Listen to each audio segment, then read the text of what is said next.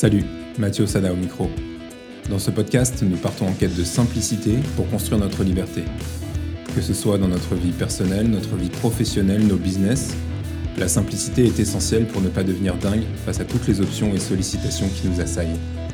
Si vous aussi vous rêvez d'une vie plus simple, plus alignée, d'une vie pleine de sens et remplie de ce qui est essentiel pour vous, alors vous êtes au bon endroit. Ravi de vous accueillir.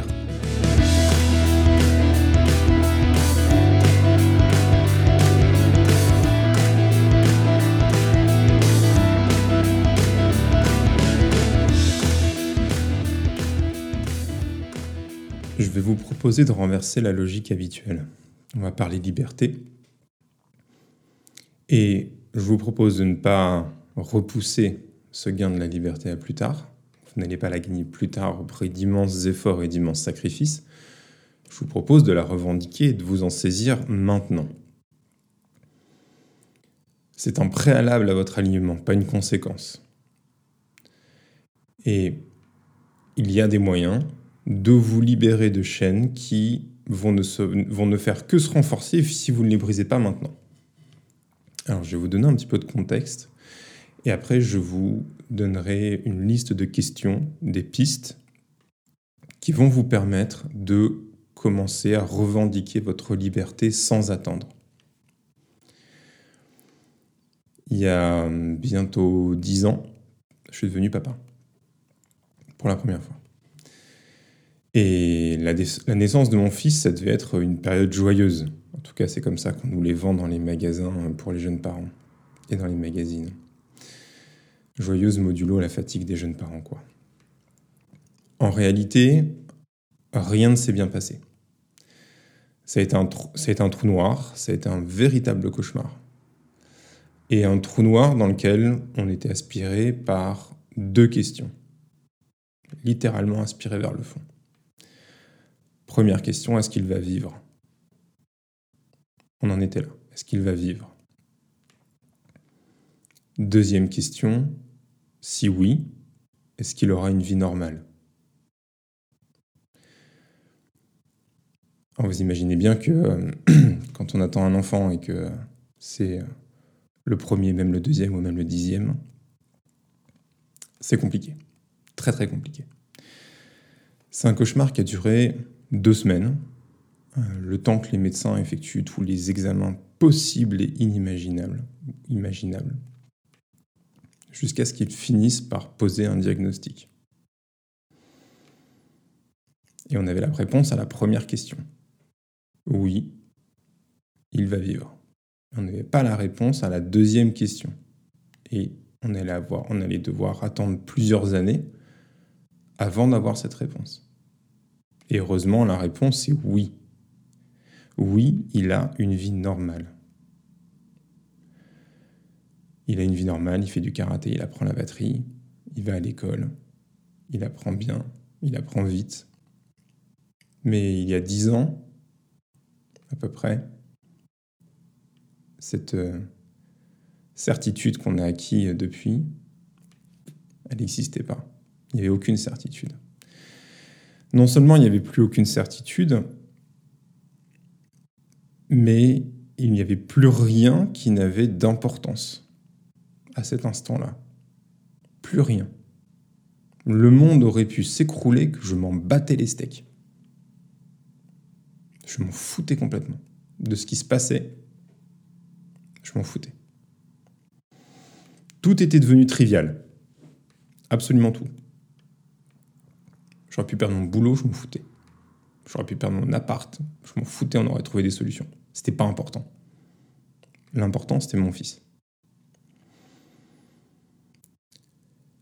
Quand je suis retourné au bureau euh, quelques semaines après, j'avais perdu 10 kilos. Et j'avais perdu beaucoup d'innocence et euh, une forme de candeur qui nous, qui nous pousse à accorder beaucoup trop d'importance à trop de choses et en particulier à des choses qui n'en ont absolument aucune. C'est comme Neo dans Matrix. Il y un moment, il devient capable de voir la matrice. il se rend compte de choses qui, n'étaient pas visibles jusqu'à jusqu'à maintenant. Là, c'est un peu pareil. C'est un peu pareil, je pouvais étiqueter la trivialité sur absolument presque tout autour de moi. Bizarre comme pouvoir. Je pouvais distinguer immédiatement ce qui est important de ce qui n'est absolument pas. Et en vrai, spoiler, très très très peu de choses qui sont réellement importantes. Mais c'est pas fini, c'est comme dans la pub SFR, c'est pas fini. Neuf mois plus tard, dix mois plus tard, euh, ma compagne s'est retrouvée au chômage. Parce que forcément, le retour de congé maternité s'est très bien passé. Donc elle s'est retrouvée au chômage euh, à Noël. Joyeux Noël les gens, bisous. Et six mois plus tard, c'est la boîte dans laquelle je bossais qui était un peu perfusée au, avec l'argent de, gros actionnaires. C'était une start-up dans la fintech euh, qui a mis la clé sous la porte. Ils ont coupé le robinet. Ils nous ont dit ben, c'était sympa les mecs, euh, on ferme, donc on peut vous aider à trouver un taf ailleurs. Et à l'époque, je me suis dit Peut-être pas en fait. Peut-être pas. Donc on s'est retrouvés tous les deux à pointer, chapeau à l'emploi, check, avec euh, les revenus du ménage réduits d'un tiers, d'un seul coup, boum. 22 ans de crédit sur le dos, crédit évidemment calculé sur les salaires pleins de deux jeunes cadres dynamiques, et puis un petit beau à la maison avec euh, ce que je viens de vous raconter et ce qu'on a vécu. Et justement, après ce qu'on a vécu, on n'avait qu'une seule envie, c'était de tout envoyer bouler, quoi. C'était de rebattre les cartes, tenter autre chose, s'échapper. Vivre avant de clamser, en fait. Parce qu'on avait eu un sacré rappel que fondamentalement, ça peut s'arrêter comme ça, quoi. Alors j'avais une idée de business en tête et euh, ma compagnie était partante pour tenter le coup. Mais on avait une question fondamentale et pas, la, pas des moindres. Est-ce qu'on peut le faire financièrement parlant? Monter une boîte, entreprendre quand on a 20 ans, qu'on est chez papa, maman, ça va. On prend pas trop de risques. Quand on est jeune parent, quand on est au chômage, quand on a un crédit sur le dos et qu'on a des interrogations vitales concernant notre enfant, c'est pas la même chose. Donc on a reformulé la question. la question est devenue de quoi avons-nous réellement besoin? De quoi avons-nous réellement besoin? Est-ce que vous vous êtes déjà posé cette question? Et c'est à ce moment-là, même un petit peu avant, que j'avais découvert la notion de minimalisme. Il y a une citation dans Fight Club. C'est Tyler Durden qui s'adresse aux membres du Fight Club et qui leur dit La pub nous fait courir après des voitures et des fringues. On fait des boulots qu'on déteste pour se payer des merdes qui ne servent à rien. Ouais, c'est vrai. C'est vrai. De quoi avez-vous réellement besoin? Ça, c'est une question extrêmement libératrice et je vous invite vraiment à vous la poser. Elle est libératrice parce qu'en fait, elle vous permet de réduire grandement votre dépendance aux revenus. Je vous parlais en début d'épisode d'aller chercher une liberté immédiate, en tout cas à très court terme, Réduire votre dépendance aux revenus, c'est un moyen de vous dégager une immense marge de manœuvre. Et donc d'entreprendre, et donc de prendre des risques, et donc de tenter des choses, d'aller investir votre temps et potentiellement votre argent sur des paris, des petits paris qui peuvent avoir de grandes conséquences en termes de retour positif plus vous êtes indépendant par rapport à votre revenu, sous-entendu indépendant par rapport à un certain niveau de vie, parce que notre revenu, nous sert à nous payer des merdes qui ne servent à rien, en grande partie. Plus vous êtes indépendant de votre revenu et donc de votre niveau de vie, plus vous vous détachez de ce niveau de vie, plus vous pouvez exercer votre capacité de choix, plus vous pouvez choisir et exercer votre capacité de choix. À mon sens, c'est là qu'elle se trouve la vraie liberté. Dans le choix et dans le fait de pouvoir exercer son choix. Pas entre des options contraintes, c'est pas l'idée. Réellement choisir. Suivre la voie que vous voulez suivre. Celle qui mène à votre vision. Celle qui n'est pas proposée par défaut dans la société dans laquelle on vit. Ça qui est intéressant. Alors, pour vous affranchir de cette dépendance au revenu, vous avez deux options. Option 1. Devenir tellement blindé que vous n'auriez pas assez d'une vie pour avoir le temps de tout claquer. Alors pour l'immédiateté et le court terme, pour beaucoup d'entre nous, on repassera. Sauf si vous êtes déjà blindé, auquel cas je suis très heureux pour vous, profitez-en ou que vous empochez un jackpot euro million, quel cas je suis également très heureux pour vous, profitez-en. Mais même dans ces cas-là, je pense que vous trouverez des choses intéressantes dans la deuxième voie, dans la deuxième option. Cette deuxième option, c'est d'embrasser, pardon, les principes du minimalisme. Alors, qu'est-ce que c'est le minimalisme? Ce que ce n'est pas, ce n'est pas vivre avec 50 objets qui tiennent tous dans un sac à dos et qui lui-même vous sert d'oreiller pour dormir. Ça n'est pas vivre dans un intérieur blanc, immaculé, sans autre meuble que le plancher qui vous sert de lit, avec une table et une chaise. Et encore que. Si ça vous attire, allez-y. Mais le minimalisme est avant tout une démarche dans laquelle on se pose des questions fondamentales sur soi, sur notre vie. C'est donc une démarche qui appelle une réponse éminemment personnelle et c'est quelque chose qui est beaucoup plus intérieur qu'extérieur. Oui, réduire à l'extérieur, épurer, aide à faire le ménage dans sa tête. Je pense qu'il y a un lien direct, j'en suis même convaincu qu'il y a un, lien direct entre le fait de se désencombrer physiquement et le fait de se désencombrer mentalement. Mais ça part avant tout de l'intérieur.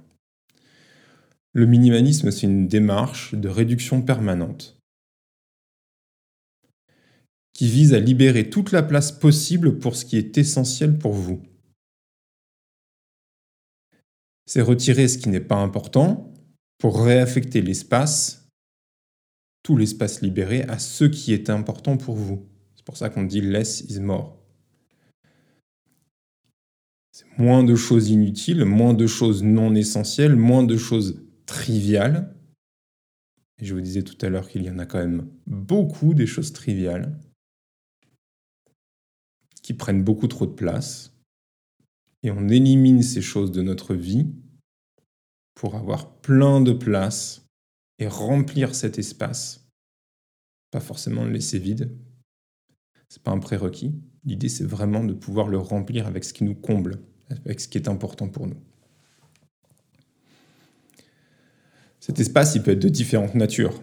Il peut être physique, il peut être mental, peut être euh, énergétique, puisqu'on a une énergie finie dans la journée, et il peut être financier.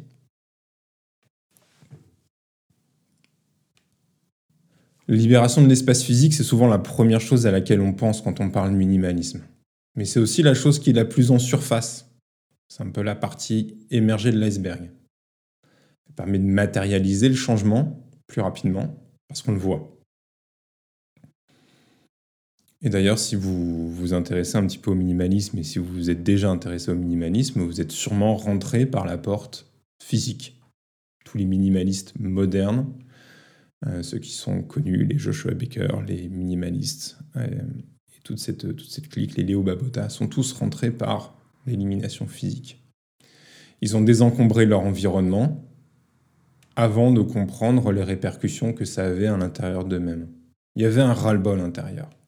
Il y avait un trop-plein. Il y avait une insatisfaction. Une perte de sens, une perte de vision. Et désencombrer, ça leur a permis de commencer le chemin pour résoudre tout ça. Donc oui, le minimalisme visible a une, conséquence sur l'aspect mental. La réduction des positions matérielles libère l'esprit. C'est pas pas une, c'est pas pas une lubie, c'est vrai. Et ensuite, on poursuit cette libération par la renonciation à des engagements, à des activités, à des projets qui ne sont pas essentiels. Ce qui suppose qu'il faut se poser la question quand même de savoir ce qui est essentiel pour soi. Et donc tout ça, ça a pour conséquence de libérer de l'énergie qu'on vient dépenser dans un, actuellement dans tout un tas d'activités qui ne sont pas réellement essentielles. Donc on libère de l'énergie, on, libère, on se libère l'esprit, on se libère l'espace physique. Et dans ce processus qui conduit à posséder moins de choses, surtout des choses importantes pour soi, qui conduit à faire moins de choses différentes, pas forcément faire moins en termes de quantité de travail ou en quantité d'activité, mais moins de choses différentes, à concentrer les efforts qui conduit à moins consommer. Eh bien, ça a un impact positif aussi sur les finances. Vous devenez capable de réduire ce que j'appelle le besoin en fonds de roulement personnel. Et vous êtes capable d'atteindre un point bas. Et quand vous êtes capable d'atteindre un point bas au niveau de votre BFR personnel, vous commencez à être libre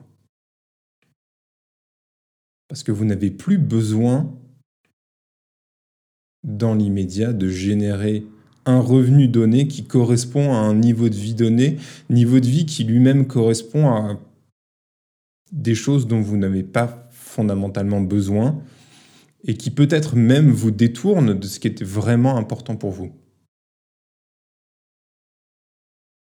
Donc elle est là, cette idée de libération immédiate plus vous êtes capable de comprendre ce qui est essentiel pour vous et ce dont vous avez réellement besoin, moins vous êtes dépendant d'un niveau de revenu, parce que moins vous êtes dépendant d'un niveau de vie.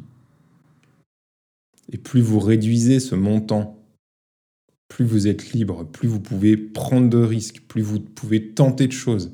Et plus vous tentez de choses, plus vous avez de chances qu'il y ait quelque chose qui réussisse.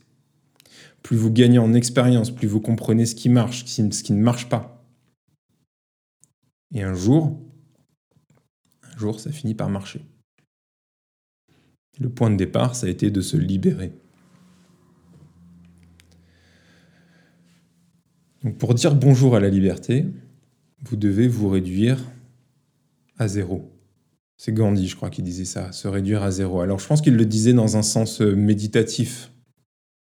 Oublier son corps physique pour, pour ne se réduire qu'à l'être dans la méditation. Mais je pense que ça a une, je pense que ça a une portée dans, dans notre environnement physique 3D. Si on se réduit à notre essentiel, ce qui d'ailleurs ne veut pas dire euh, d'éliminer euh, ce, qui est, euh, ce qui est important pour nous, ce qu'on valorise ou ce qui nous apporte beaucoup de joie. J'ai un mur de guitare là sur mon, sur mon, dans mon bureau. J'ai pas envie d'en vendre une seule. Elles sont importantes pour moi. Mais c'est à peu près le seul truc que j'ai vraiment en quantité déraisonnable. Le reste, tout est réduit à l'essentiel. Donc, se réduire à, presque zéro, ça permet de repartir d'une page blanche. Et donc, je, vais vous poser une, série de questions pour vous faire réfléchir. Question numéro 1, elle est très simple et en même temps très fondamentale et très subversive. Très très subversive. De quoi avez-vous réellement besoin aujourd'hui pour vivre? Réellement. Je vous invite à faire la liste là maintenant. Faites-la dans votre tête et puis si vous avez un papier, un stylo, grattez là en quelques secondes les quelques lignes qui pour vous sont réellement importantes. Dans cette liste, vous ne pourriez euh, rien retirer sans que, ça, sans que ça pique sévère. Quoi. Je vous donne la mienne. Un logement pour ma famille et moi, avec euh, chauffage et eau courante, et l'électricité. On a besoin d'électricité pour le chauffage et l'eau courante. Donc, un toit, chauffé, besoin de sécurité de base. De quoi nous habiller, besoin de sécurité de base. De quoi manger, besoin vital. Accès aux soins et aux médicaments et aux traitements. Besoin de sécurité de base. L'éducation pour les enfants. Important. Et puis, le matériel qui me permet d'exercer mon activité, euh, qui me permet de générer le revenu, qui permet de financer tout ça. Donc au strict, strict, strict minimum, ordinateur, connexion Internet, et puis euh, mon casque et mon micro pour pouvoir enregistrer les podcasts. Ça, c'est mon strict nécessaire. À quoi ressemble le vôtre? Pour comprendre si c'est du strict nécessaire, posez-vous la question. Si j'enlève un élément de la liste, Houston, on a un problème. C'est ça le strict nécessaire. Ça ne veut pas dire que vous devez réduire votre vie uniquement à ça. Ça pourrait être un peu chiant. Mais c'est pour bien prendre conscience que finalement, on a quand même besoin de très peu de choses. Donc une fois que vous avez fait votre liste, pouvez vous poser d'autres questions. Première question, quelle est la différence entre la liste que je viens de vous exprimer et la vôtre? Est-ce qu'il y en a? Et s'il y a des différences, à quoi est-ce qu'elles tiennent? À quoi est-ce qu'elles tiennent? Est-ce que les éléments qui sont en plus de votre côté peuvent être retirés, pardon, ou est-ce que ce sont des éléments qui sont vraiment essentiels pour vous? J'ai pas la réponse. Hein. Je vous pose pas la question pour que euh, pour que vous vous disiez oh là là, euh, j'ai des choses en plus, donc ça veut dire que c'est pas bien. Non, non, non, non, non, c'est pas ça le propos. Le propos, c'est de s'interroger. Interrogez-vous sur ce dont vous avez besoin, pas le voisin, pas le mec qui parle dans son micro dans le podcast. On a tous des périmètres de, besoins différents et on considère tous des choses différentes comme étant essentielles pour soi. Troisième question, quel budget votre strict nécessaire représente-t-il par mois? Et là, vous pourriez vous rendre compte que finalement, vous dépensez beaucoup plus que ce que requiert votre strict nécessaire. Encore une fois, aucun jugement. Posez-vous la question de qu'est-ce que vous voulez faire avec ce beaucoup plus, s'il y a un beaucoup plus.